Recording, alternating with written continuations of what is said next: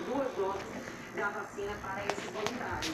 Ela disse que logo após a primeira dose sentiu apenas um pouco de dor de cabeça, foram suaves os sintomas e cerca de duas semanas depois foi recrutada então para a segunda dose e que também sentiu um pouco de dor de cabeça apenas, mas que foram sintomas leves, suaves, que não chegou a comprometer a rotina de trabalho dela, por exemplo. Volto com vocês aí no estúdio. Obrigada, Silvana Freire, falando diretamente da Bahia. E a Anvisa deve deliberar sobre regras para autorização de uso emergencial de uma vacina contra a Covid-19. Eu volto a falar então com o Kenzo Matida, que é quem traz as informações.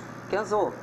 Olha só, Carla, a diretoria da Anvisa, Agência Nacional de Vigilância Sanitária, avalia essa semana aí se vai deliberar as regras para a autorização de uso emergencial de uma vacina contra a Covid-19 no Brasil. Apurei que a diretoria colegiada da agência é, pode marcar aí para os próximos dias uma reunião extraordinária para debater o assunto. A Anvisa não tem diretrizes para autorização de uso emergencial, apenas para o registro da vacina.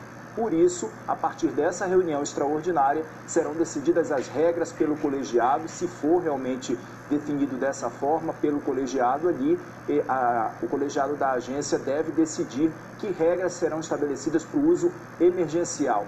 No dia 10 de dezembro, haverá uma reunião pública da FDA, que é a agência reguladora dos Estados Unidos. O Comitê de Vacinas da agência americana vai debater quais serão as regras para autorização de uso de imunizantes contra o novo coronavírus nos Estados Unidos. É importante a gente lembrar que a Pfizer e a Moderna entraram essa semana, na última terça-feira, aí, ontem, portanto, um pedido para uso emergencial das vacinas na Europa. Né? O que é o uso emergencial? Acho que é importante a gente deixar isso muito claro para quem está em casa.